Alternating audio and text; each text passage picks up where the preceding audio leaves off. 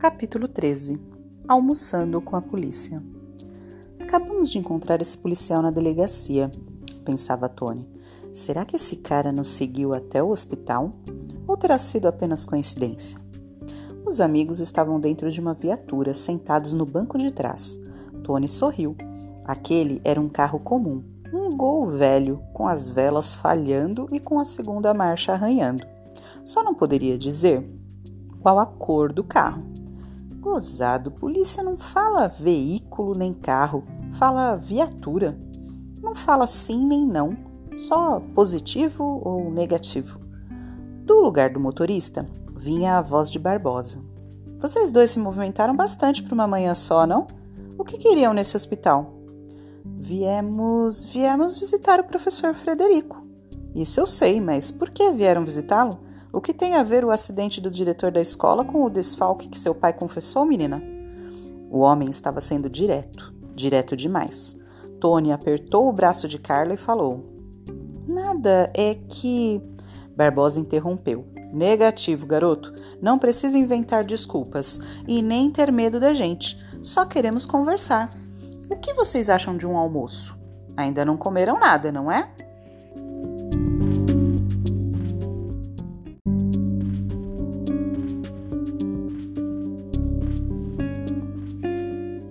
Desculpem se o restaurante não é de luxo, meninos, mas vocês sabem como é salário de policial, não sabem? Estavam sentados em uma mesa de um bar modesto, que servia refeições comerciais.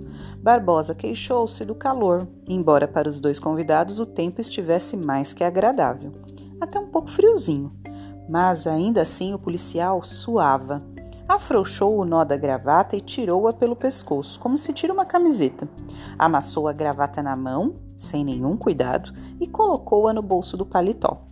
O cheiro de gordura era forte mas o de tempero era melhor.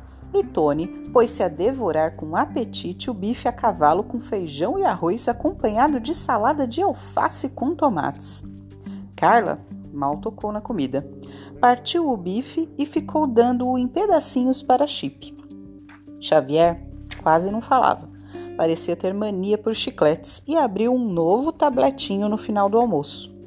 Barbosa raspava o prato com um pedaço de pão e procurava fazer suas perguntas com jeito. É natural que você esteja preocupada com seu pai, menina, muito natural. Mas eu só não entendi por que vocês tentaram visitar o professor Frederico logo depois de saírem da delegacia. Bom, Tony tentava desviar a curiosidade do policial. É que a gente anda preocupado com o professor Frederico depois daquele acidente. Barbosa não aceitou a desculpa. Acho estranho que toda essa preocupação com o professor Frederico apareça justamente agora. A prisão do seu Afonso deveria ser a única coisa com o que vocês estariam se preocupando, não é? Ou pelo menos você, Carla. Meu pai é inocente, Barbosa. Temos de provar isso. Como é que a gente pode ajudar? O que você está querendo saber? O policial respondeu com uma pergunta: Qual é a ligação que vocês imaginam entre o acidente do professor Frederico e a prisão do seu Afonso? Tony pensou um pouco. Não estaria se arriscando demais? Afinal de contas, por que estava se metendo a fazer o papel da polícia? Esses dois me parecem muito espertinhos, Barbosa, comentou Xavier, mascando o chiclete de boca aberta. Tony segurou a mão da amiga. Não havia razão para esconder suas suspeitas da polícia. O único receio, talvez, fosse o de receber uma bronca enorme por estarem metendo o nariz onde não eram chamados. Seu Afonso é um homem bom, Barbosa, um homem honesto. Nem eu, nem Carla, nem qualquer pessoa do Cidinha pode acreditar que ele cometeria qualquer crime, e muito menos que confessaria esse crime. Bom, se ele confessou é porque é culpado, não acha, garoto? comentou Xavier. Carla falou nervosamente. Ele é inocente. Confessou para proteger alguém. Não diga, gozou Barbosa. Seu Afonso confessou para encobrir o verdadeiro culpado. E quem é que ele está encobrindo? Não sabemos, respondeu Tony. Mas você ouviu nossa conversa com ele. Lembra-se que seu Afonso disse que havia erros grosseiros de contabilidade nas alterações que o tal criminoso cometeu. Lembro sim, Tony. Desculpe eu estar me metendo, Barbosa, mas por que um contador experiente como ele cometeria erros grosseiros, justo para dar um desfalque nas contas da escola? E por que ele mesmo convocaria os auditores para que eles descobrissem as alterações? Será que ele queria ser descoberto? interveio Xavier. Podemos ver isso por outro ângulo, Xavier, raciocinou Barbosa. Cometendo erros que um contador experiente não cometeria, ele estava afastando qualquer suspeita em relação a ele. Tony não gostou do tal outro ângulo da questão. Se o seu Afonso for mesmo culpado, talvez essa teoria esteja certa, mas que tal pensarmos no modo mais direto? Quem deu o desfalque é alguém que não entende de contabilidade. Houve uma pausa. Os policiais avaliavam as palavras daquele rapaz, meio espantados com a sua determinação. Foi Barbosa quem retomou. Muito bem, garoto, muito bem. Acho que posso ser franco com vocês. O caso do seu Afonso não é meu. Mas, depois que eu ouvi a sua conversa com ele, fui dar uma olhada no processo. O crime é de apropriação indébita. Ninguém fica preso por um crime como esse antes do julgamento. Não fica? espantou-se Carla. Mas então por que? O investigador suspirou. Esta foi uma prisão arbitrária, Carla. Coisa do delegado Mendes, que sempre quer ser mais realista do que o rei. Mas ele vai ter de soltar o seu pai no mesmo instante em que algum advogado apresentar um habeas corpus. O doutor Laércio disse que os advogados iam entrar com esse pedido logo, informou Tony. Será ótimo quando ele sair da cadeia, mas isso não basta para nós.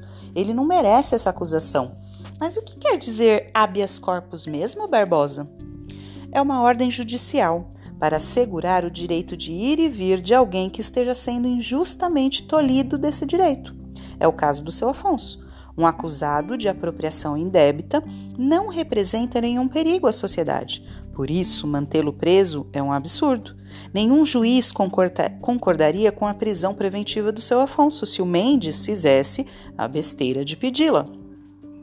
Eu fui com Mendes prender o seu Afonso, acrescentou Xavier.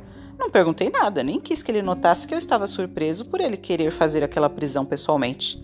Barbosa continuou. Tudo isso me deixou com a pulga atrás da orelha, meninos.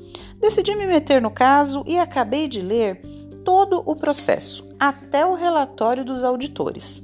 É por isso que eu quero saber qual a ligação entre esse desfalque e a visita de vocês ao Hospital Metropolitano, tentando uma entrevista com o professor Frederico.